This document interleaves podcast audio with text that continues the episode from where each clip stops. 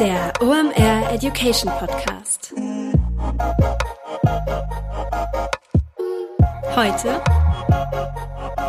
Ask Andre.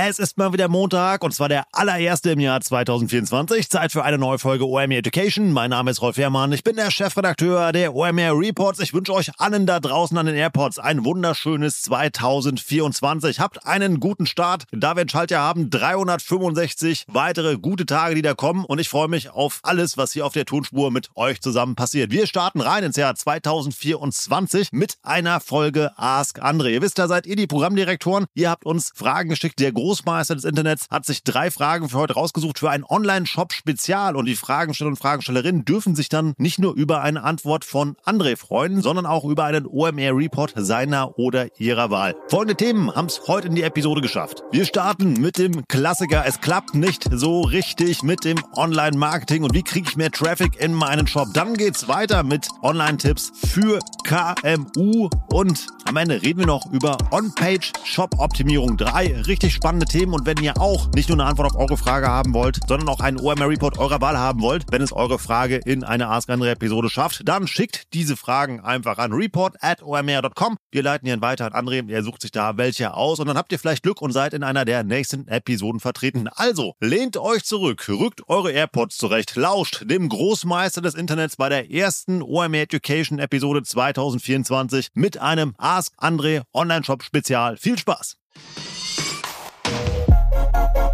Heute mit dabei Digital Effects, das sind SEO-Spezialisten und SEO ist ein wesentlicher Bestandteil in deinem Channel-Mix, über den du mal nachdenken solltest. Denn nichts lieben wir ja in diesen Zeiten als qualitativ hochwertigen organischen Traffic. Warum? Den müssen wir nicht einkaufen. Klar, SEO ist nicht for free. Du hast da gewisse Initialisierungskosten, um das Ganze aufzubauen. Danach generieren aber gut gemachte und SEO-optimierte Inhalte qualitativ hochwertigen Traffic auf deiner Website. Warum? Was geben Leute bei Suchen ein? Fragen, Probleme, die Suche Suche nach Dienstleistungen oder Produkten und dein gut gemachter SEO-Content ist dann die Lösung dafür. Du bist da also mit Riesenschritten durch den Funnel unterwegs. Wie gut das funktioniert, zeigt ein Beispiel, was uns Digital Effects mitgebracht hat. Die haben es zum Beispiel geschafft, bei einem E-Commerce-Kunden durch SEO innerhalb von zwei Jahren den Umsatz von 3,5 Millionen auf 16 Millionen zu steigern und das Ganze zu einem Zehntel der Kosten gegenüber Google Ads. Wenn du dein persönliches SEO-Potenzial auschecken möchtest, dann geh einfach mal auf digitaleffects.de slash omeducation.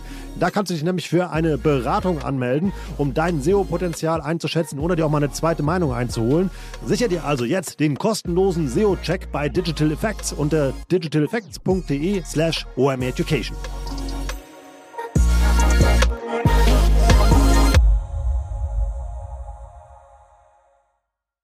Moin, moin. Die Maike schickt uns folgende Frage über E-Mail. Ich habe bereits seit einem Jahr einen Online-Shop als selbstfinanziertes Kleinunternehmen im Nebengewerbe.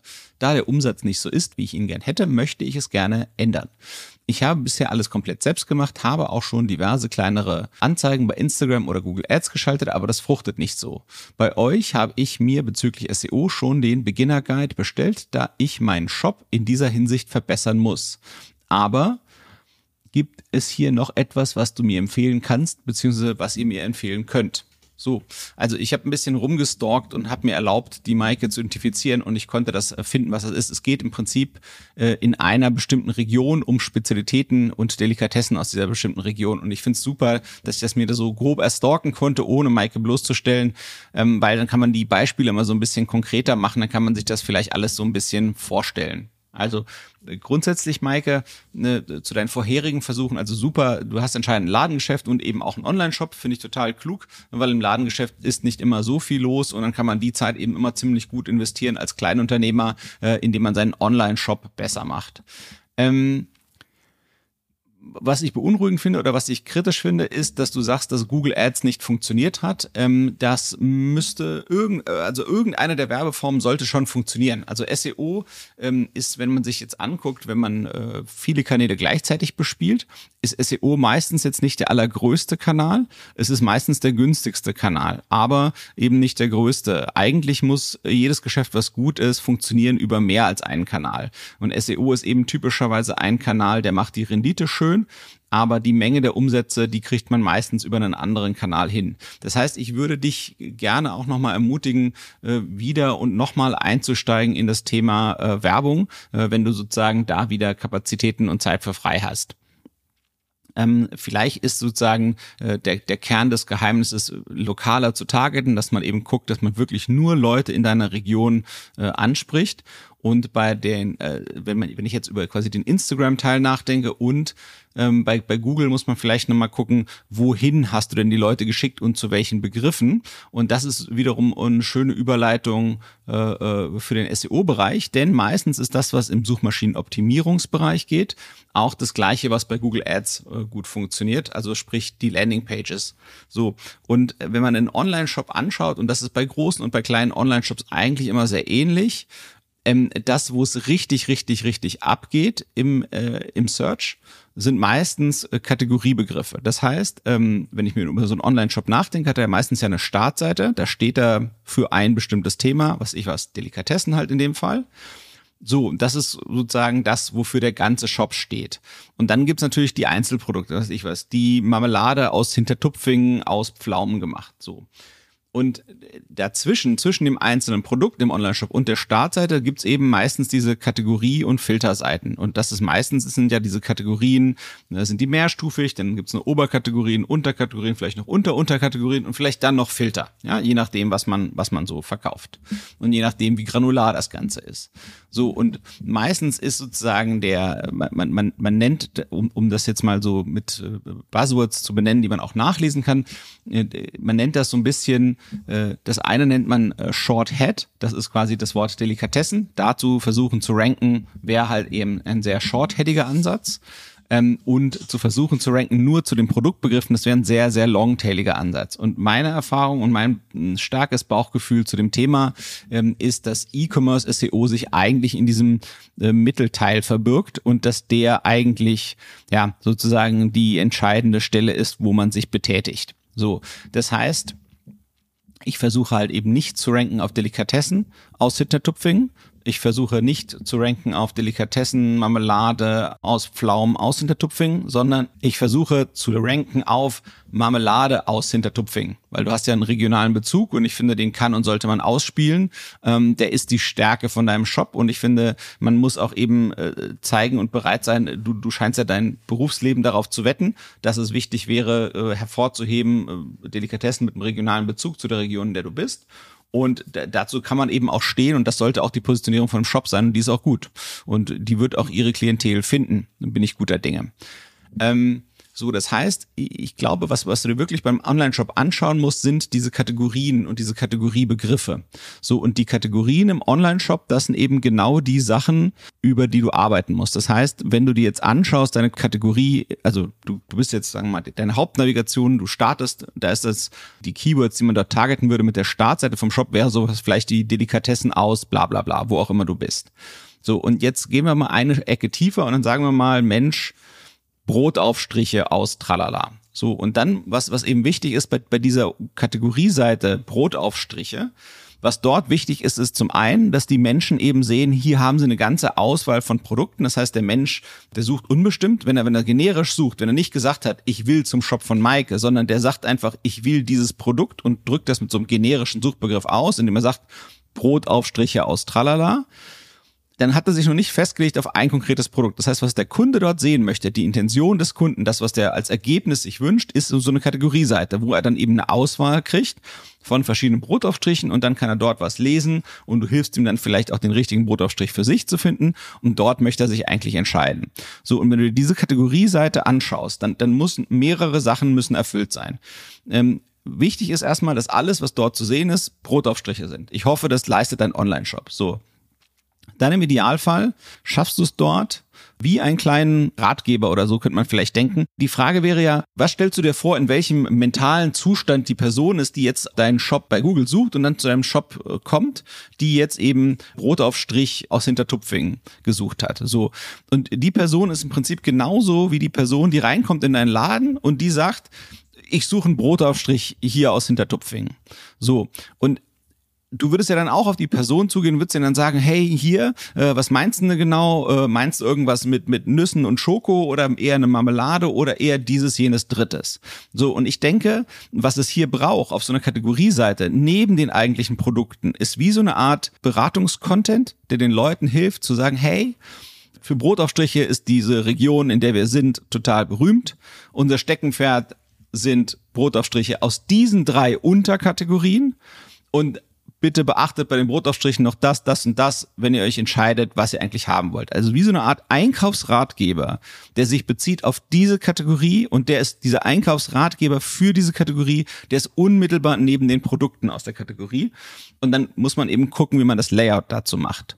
So, und was, was du, was du an dieser Stelle geschaffen hast, ist quasi eine bestimmte URL in deinem Online-Shop, bei der du eben sagst, Mensch, hier sind Brotaufstriche aus meiner Region. Hier ist ein Einkaufsratgeber aus meiner Region. Und damit denke ich, dass wenn jemand Brotaufstriche aus dieser Region sucht, liebe Suchmaschine, dann ist diese URL meiner Meinung nach das beste Ergebnis. Deswegen lass mich bitte auf eins finden. So. Und im Prinzip, das muss man jetzt durchkonjugieren auf alle relevanten Kategorien. Und das ist sozusagen die erste beste Hausaufgabe, die man eigentlich so machen kann als Online-Shop. Ich hatte das bei mir im Online-Shop angeschaut. Das war in jedem Fall nicht gemacht, aber auch bei großen Online-Shops ist das oft eine der ersten Baustellen. So, wenn wir jetzt nochmal das, die Frage ein bisschen allgemeingültiger nochmal anschauen, dann gibt's bei großen Online-Shop und Online-Shop-Systemen eine, eine, eine andere Facette noch, nämlich ähm, diese, diese Navigation in den Kategorien. Die Kategorien haben meistens nur eine bestimmte Tiefe. Die gehen, was ich was, ein, zwei, drei Kategorien tief. Damit kann man ja noch arbeiten, dazu noch sinnreiche Einkaufsratgeber zu machen. Aber wenn man sich jetzt noch jeden Filter dazu vorstellt, nehmen wir an, ich würde Klamotten verkaufen und dann würde ich Klamotten, dann gehe ich Filter in, in Oberbekleidung, dann gehe ich Filter Herren und dann gehe ich Filter vielleicht T-Shirt und dann äh, filter ich noch in Schwarz und dann filter ich noch in unter 20 Euro. Und dann sieht man schon, da kommen eigentlich zu viele Kategorieseiten raus, für die man eigentlich, für die es einfach gar keinen Sinn geben würde, dafür noch sozusagen beratend zur Seite zu stehen. Äh, und wahrscheinlich würde man auch im Suchmaschinenoptimierungsbereich nicht so tief drin arbeiten.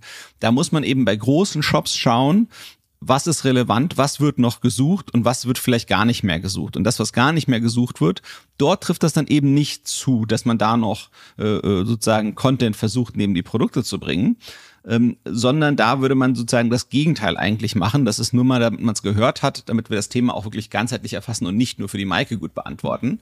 Dort würde man wahrscheinlich sogar ähm, äh, erwägen, diese Sachen, diese, diese tiefen äh, Kategorie- und Filterkombinationen ähm, aus dem Index zu nehmen. Das heißt, dass man eben der Suchmaschine mitteilen würde, du, liebe Suchmaschine, diese, diese URL gibt's, die ist auch echt wichtig, wenn die Leute durch meinen Shop surfen und wenn sie sich in meinen Kategorien zurechtfinden wollen, sich zurechtfiltern wollen, was sie da so sehen wollen an Produkten, um ihre Kaufentscheidung zu treffen. Aber, liebe Suchmaschine, bitte berücksichtige nicht diese URL beim Wettkampf ähm, äh, um, die, um, um die äh, schönen Positionen in den Suchergebnissen. So, und das ist eben, wie gesagt, bei großen Online-Shop-Systemen relevant. Ähm, denn man muss das eben so sehen, man, man hat eine gewisse Bedeutung oder Autorität in den Augen der Suchmaschinen und diese verteilt sich äh, halbwegs gleichmäßig, nicht ganz, ist ja nur vereinfachen gesagt, aber die verteilt sich über die verschiedenen URLs, mit denen ich versuche, gute Positionen in Suchmaschinen zu ergattern. So, und indem ich manche URLs eben ausklammere aus diesem Wettkampf, schaffe ich, mehr Bedeutung rüberzuholen auf die URLs, mit denen ich eigentlich um die Suchmaschinenergebnispositionen kämpfe. So. Das ist jetzt mal die eine große Baustelle, mit der man da arbeitet. Also eben schauen, dass die Kategorieseiten im Online-Shop tippitoppi mit Content ausgestattet sind. Jetzt gibt's noch eine andere Baustelle, die ist eigentlich auch eher etwas für fortgeschrittenere Spieler. Ich möchte die aber hier in dem Kontext erwähnen. Es gibt Begriffe, die sind so ähnlich wie Kategorien, aber ein Online-Shop hat sich wahrscheinlich nicht, äh, kann sich nicht, kann nicht all die Begriffe, die Kategorien sein könnten, bei sich im Kategoriebaum abbilden. Denn der Kategoriebaum, der hat ja im Shop mehr als, an Funktionen, als nur jetzt für die Suchmaschinenoptimierung eine Rolle zu erfüllen. Der ist ja da, damit die Leute, die von der Startseite kommen, Stück für Stück durchnavigieren können und die richtigen Produkte für sich finden können. Das heißt, die Anforderung an diesen Kategoriebaum ist, dass er alles erfasst und halbwegs trennscharf ist, ja, dass man eben bei jedem Produkt weiß, Mensch, das gehört aber nur in diese Kategorie. Denn so, so, das ist sozusagen die Anforderung an die Kategoriebaum aus Usability-Sicht, ja. Das ist das, was der Produktmanager, der vielleicht einen großen Shop betreibt, worauf der eben achtet bei seinen Kategorien, dass sie sich nicht überschneiden und dass jedes Produkt erfasst wird. So. Das ist aber eine Anforderung, die haben wir jetzt in, aus dem reinen Blick der Suchmaschinenoptimierung her nicht. Und es gibt immer wieder Kategoriebegriffe, die man beackern muss aus reiner Sicht der Suchmaschinenoptimierung, die aber nicht so im Kategoriebaum abgebildet sind. Und dafür muss man in großen Online-Shops bei fortgeschrittenem Stand von Suchmaschinenoptimierung eben auch nochmal Zeit verbringen. Ich gebe euch mal ein Beispiel. Ein Shop, äh, der vielleicht Schuhe verkauft, der würde vielleicht sagen, Mensch, ich verkaufe Stiefel und Halbstiefel. So, aber wenn man sich anguckt, was suchen denn äh, Leute im Winter denn für Schuhe, dann suchen die zwar auch Stiefel, dann suchen die auch Halbstiefel. Das heißt, die Kategorie, Kategorie-Seiten, die für diesen Unterkategorien sind, die werden sinnreich sein, um damit Suchmaschinenoptimierung zu betreiben. Aber die Leute suchen ganz, ganz viel nach Winterschuhe. Und was meinen sie damit? Naja, vielleicht sowohl Stiefel als auch Stiefel, wenn sie gefüttert sind. So, das heißt, das ist im Prinzip eine Ansammlung von Produkten, die sind aber so im Kategoriebaum nicht zu finden. Aber der Shop hat das eigentlich. Der Shop hat, der, der sozusagen die Stiefel und die Halbstiefel anbietet, der hätte eine gute Antwort auf die Frage, die man eigentlich stellt, wenn man eine Suche anschubst zum Thema Winterschuhe. So, und dafür gilt es dann eben gute Lösungen zu finden. Und das ist eben auch nochmal eine Herausforderung, wenn man so ein bisschen, sag mal, im Mittelfeld bis fortgeschritten anfängt, Suchmaschinenoptimierung zu betreiben im E-Commerce.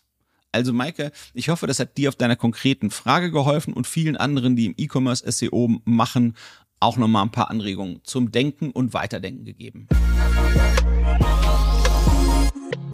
Die Annika schickt uns folgende Frage. Ich arbeite in einem mittelständischen Familienunternehmen. Wir bauen aktuell einen B2C Online-Shop auf. Dort vertreiben wir Haarkosmetikprodukte. Also zum Thema Conversion Funnel. Es gibt da verschiedene Modelle. Zum Beispiel, jetzt kommen eine ganze Menge Akronyme. Achtung, Mofu, Bofu, Tofu, AIDA, wie in eurem Artikel beschrieben. Wonach entscheide ich mich, welches Modell für uns das richtige ist? Also ich habe mich gefreut über deine Frage und ein bisschen auch geschmunzelt und gelacht.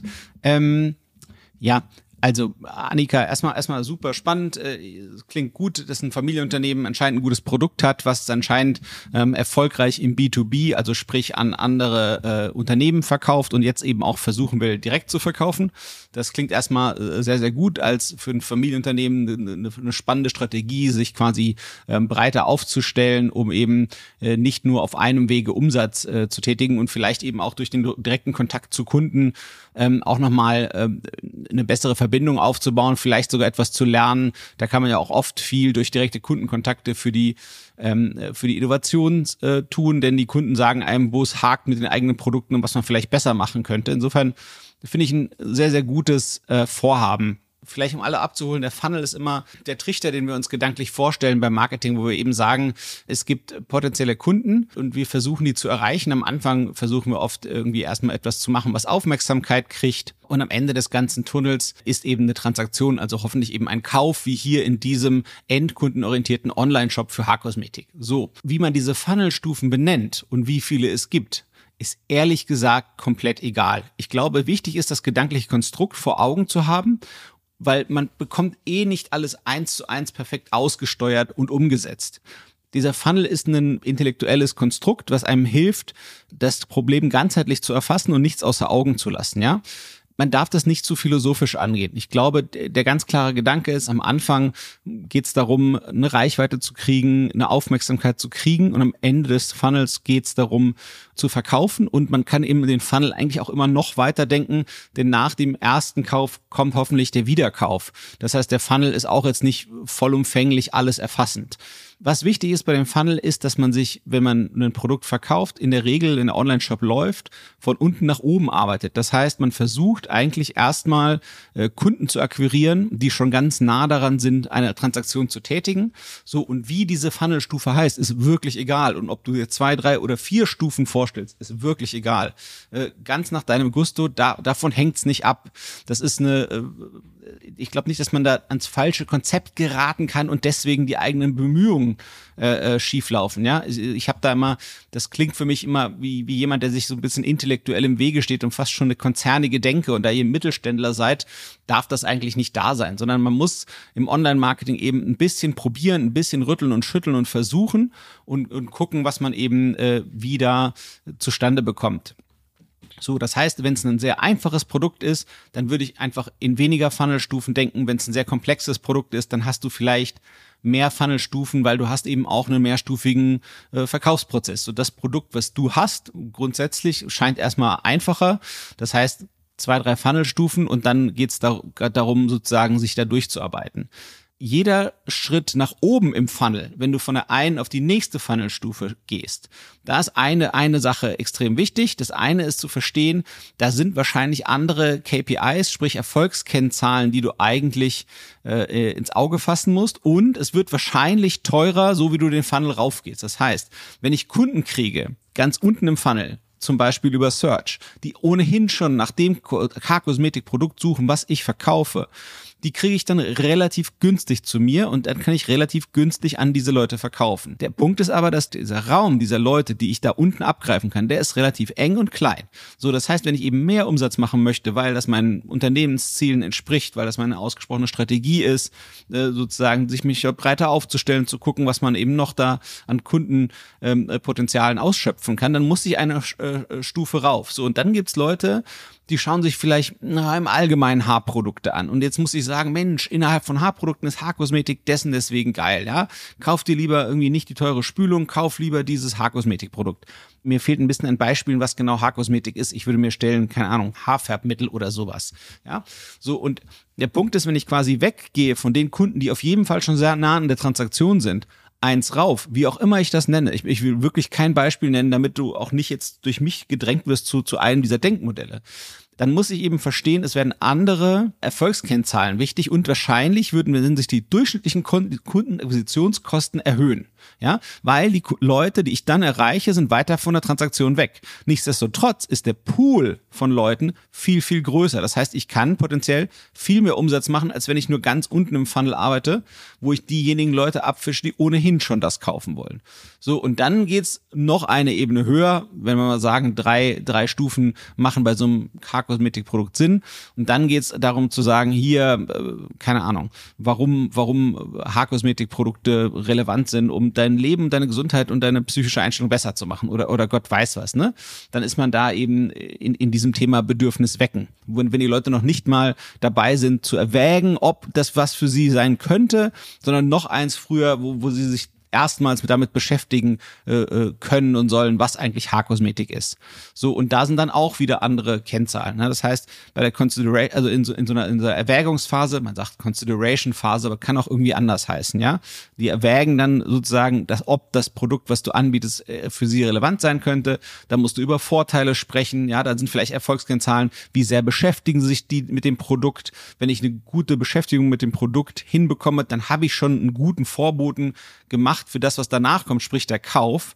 Äh, und deswegen ist die Erfolgskennzahl aber nicht der Kauf, sondern wie sehr beschäftigen sie sich mit dem Produkt, wenn sie in dieser Phase sind und ich an die in dem Moment werbe und noch eins höher, äh, äh, wenn, wenn dieser, keine Ahnung, wenn man sagt, hier äh, der, der neueste Edge für die dauergelockten Haare ist, bla bla bla, dann gucken sie, dann, dann, dann geht's darum, ob die erstmals einen Kontakt haben zu deinem Produkt und ob die dieses Produkt schon kennen. Da geht's vielleicht dann in qualitative Sachen rein, ja, dass man die Leute dann noch befragt, so hier beim Verlassen der Seite, äh, hatten sie jemals schon gehört davon, dass es diese Haarkosmetik gibt oder etwas in der Art. Ja, dann geht's dann darum, äh, dass man eine vielleicht eine Awareness abfragt, Markt äh, für, für die Produktkategorie, die ihr anbietet oder etwas in der Art. Und dann ist das die Kennzahl, nach der man aussteuert äh, und wo man da eben äh, sein Marketing nachmacht. Aber wichtig, wichtig ist, glaube ich, nicht zu kopflastig ranzugehen, äh, ähm, irgendwas zu nehmen, womit man arbeiten kann ähm, und sich dann eben den Funnel von unten nach oben arbeiten und immer wieder versuchen, testen und machen. Ich glaube, das ist ganz entscheidend und dann klappt euer Haarkosmetik Online-Shop ganz prima. Annika.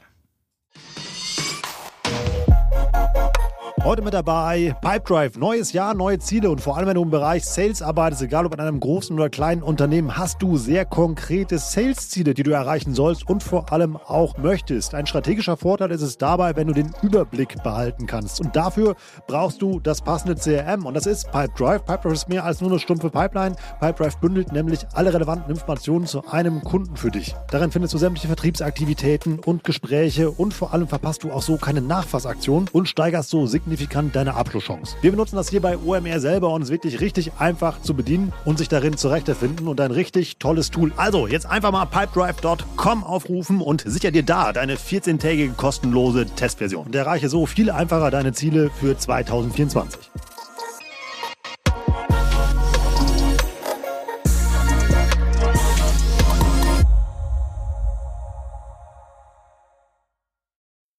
Der Philipp schickt uns folgende Frage. Ich arbeite an einem D2C Online-Shop mit circa 90 einzigartigen Produkten und circa 30 Sets mit jeweils circa 10 Bildern auf jeder Produktseite. Das sind in der Summe 1200 einzigartige Bilder. Bisher sind alle Bilder folgendermaßen benannt. Dann äh, steht da sozusagen ein Beispiel, wie der Dateiname heißt. Da steht dann Produktname und die SKU, ne? also die einzigartige Zahl, die dieses Produkt identifizierbar macht. Und dann ging die Frage weiter, findest du es sinnvoll, Zeit in die Erstellung von beschreibenden Dateinamen, Alttext etc. zu investieren? Am liebsten würde ich es testen. Ich weiß aber nicht, wie groß der Umfang im, im Sinne von Produkte und Zeit nötig ist, um eine Aussage zu treffen. Also Philipp, schöne Frage. Ähm, ähm, ich glaube, im Kern muss man schauen, was macht man eigentlich mit diesen Fotos, beziehungsweise wo sind eigentlich diese Bildernamen relevant oder die Dateinamen oder die Alttexte. So, äh, zum einen gibt es den Bereich der Suchmaschinenoptimierung.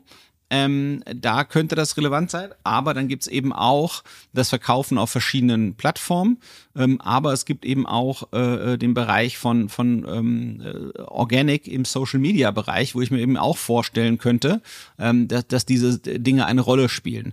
So, ähm, wenn ich das richtig verstehe, ich glaube, die Sets sind ja eine Zusammenstellung von den verschiedenen, äh, 90 verschiedenen Produkten in irgendeiner Mischung. Ja, dann sagt man hier, keine Ahnung, das ist das Weihnachtsset und das ist das Frühlingsset und das ist das Sommer- und Sonnenset und äh, das ist das Einsteigerset und das ist das total ausgepimpte Set, was auch immer das genau heißt. Also ich glaube, der große Hebel ist in dem ganzen Thema nicht drin. Ich würde da nicht manuelle Zeit rein investieren. Wenn ich etwas machen würde hier bei 1200 einzigartigen Bildern, dann würde ich eigentlich schauen, dass ich irgendwas Automatisiertes schaffe. Denn äh, für eigentlich alle Anwendungszwecke müsste das reichen. Ähm, und ich glaube, wo ich meinen Blick hinwenden würde, werden eigentlich die, die, die schöne neue Welt der, der Sprachmodelle, sprich die Large Language Models, äh, äh, am bekanntesten darunter äh, ChatGPT. So, und damit würde ich versuchen, was zu dichten. Und was ich schon spannend fände, wäre eben guten Content zu dichten, der den Inhalt der Bilder möglichst gut beschreibt, äh, mit dem, äh, äh ja, wie, was auch immer sozusagen diese, diese Maschinchen da rausspucken können. Und ich würde eben gucken, dass ich irgendeinen guten Prompt ähm, ähm, zurecht teste an, anhand von zwei, drei von diesen äh, Bildern und dass ich den dann versuche, wirklich über sämtliche Bilder drüber zu ziehen. Und was ich dann machen würde, ist eigentlich zu versuchen, diese Bilder auch ein bisschen breiter zu streuen, dass ich eben gucke, dass ich mal 100 von diesen Bildern bei Pinterest reinhaue und dann wieder zurückverlinke zu meinen Sets dass ich diese Beschreibungen zu den Bildern, die ich dort äh, verfasst habe, mal 100 davon äh, Stück für Stück in Instagram reinlaufen lasse, in organisch in meinen Feed und eben gucke, äh, sind denn da bei diesen Beschreibungen Dinge drin, die die Leute wirklich ansprechen, die sonst vielleicht nicht auf meine Produkte gekommen wären. Ähm, ganz klar, wenn du da einen schönen Text zu jedem Bild hast, dann kann man den natürlich auch gut hinterlegen ähm, in, in deinem Online-Shop. Äh, sozusagen als Alttext vom Bild. Der Alttext vom Bild, ähm, der ist ja da aus einer, aus einer historisch, aus, aus zwei Gründen. Das eine ist, früher war das Netz so langsam, dass Bilder kaum kamen und dann bevor das Bild eigentlich geladen hatte, konnte man schon den Alttext lesen und dann die Zeit überbrücken, um zu gucken, ob die Webseite den richtigen Inhalt hat. Und dann könnte man eben wissen, Mensch, auf diesem Bild wird dieser und jener Inhalt abgebildet sein. Das ist der eine Anwendungsfall und der zweite Anwendungsfall ähm, für Leute, die Einschränkungen haben mit den Augen dass eben, wenn den ein Computer eine Webseite vorliest, dass er eben auch das vorlesen kann, was eigentlich mit dem Bild gemeint ist. Aber Suchmaschinen nutzen sicherlich äh, äh diese Angabe noch. Das heißt, es macht schon Sinn, die da zu hinterlegen. Aber ich würde eben gucken, dass man äh, einmal was Smartes macht, einmal ein Prompt, einmal durchrattern lassen für alle Bilder und dann und dann das Ganze eben möglichst breit versuchen zu nutzen.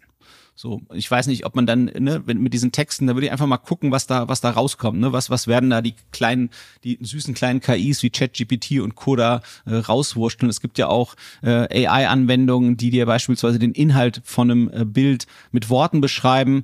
Äh, das kann man nehmen, dann da würde ich das anreichern mit den Produktdaten, die du hast, dann diese Sets, diese Zusammenstellungen, die du gemacht hast, die haben ja irgendeine Logik. Da würde ich eben gucken, dass ich der KI mitteile, guck mal, das ist der Hintergrund der Logik, versuch mir doch dazu ein blumige Beschreibung zu schreiben, die diese Produkte beinhaltet und dann auch noch kombinieren mit dieser Beschreibung vom Bild. So, und dann habe ich halt einen coolen Prozess den setze ich einmal auf, das, das macht Sinn, ja, da hat man vielleicht einen Tag, Tag verbraten und dann hat man eben, eben, eben geilen Content zu diesen 1200 Bildern und dann muss man diesen, diesen äh, äh lustigen, nützlichen Content eben möglichst vielfältig einsetzen, um zu schauen, wo man dann sagt, Mensch, äh, das hat sich mehr als gelohnt. Also Philipp, ich hoffe, äh, das gibt dir ein paar Ideen und du findest da bei deinem Experiment etwas, was für dich total gut Sinn macht. Das war wieder richtig spannend. Ich habe eine Menge gelernt. Ich hoffe ja auch. Zünftiger Auftakt hier mit einer Ask Andere Episode zum Jahresstart, würde ich mal behaupten. Und wir haben drei Gewinner und Gewinnerinnen der OMR Reports über einen OMR Report seiner oder ihrer Wahl. Dürfen sich freuen. Die Maike, die Annika und der Philipp. Passend dazu der kleine Hinweis in eigener Sache. Ich möchte euch nämlich eine brandneue Ausgabe ans Herz legen, die perfekt für euch alle drei ist. Und zwar die Neuauflage unseres Digital Analytics Report. Der ist jetzt gerade frisch rausgekommen. Der neueste Report, den wir im Shop haben. Und aus meiner Sicht der wichtigste OMR Report, den man als erstes lesen sollte. Warum? Darin lernst du das, worauf Online-Marketing basiert und zwar das Arbeiten mit Daten. Wenn du da ein solides Grundverständnis hast, wird Online-Marketing auf jeder Plattform ziemlich simpel, weil Online-Marketing im Wesentlichen auf den gleichen Begriffen, Mechaniken und Analyseschritten beruht. Und all das lernst du in diesem OMR Report. Und wenn du den jetzt nicht gewonnen hast, aber einfach haben willst, dann hören wir auch mit der guten alten Gutscheintradition bei OMR Education nicht auf. Also mit dem guten alten Gutscheincode Warenkorb bekommst du auch noch 10% auf deinen OMR Report. Und den bekommst du unter omr.com slash report. Jetzt auschecken und sicher dir deinen Digital Analytics Report und leg dir das Fundament für solides Online-Marketing. Wir freuen uns natürlich immer über 5 Sterne bei Apple Podcasts, eine kurze Rezension dazu und natürlich auch auf alle weiteren Episoden, die wir dieses Jahr für dich raushauen. Habt weiterhin einen guten Jahresstart. Ich bin Rolf, das war OM Education mit der Premierenfolge 2024. Tschüss aus Hamburg, ciao, ciao.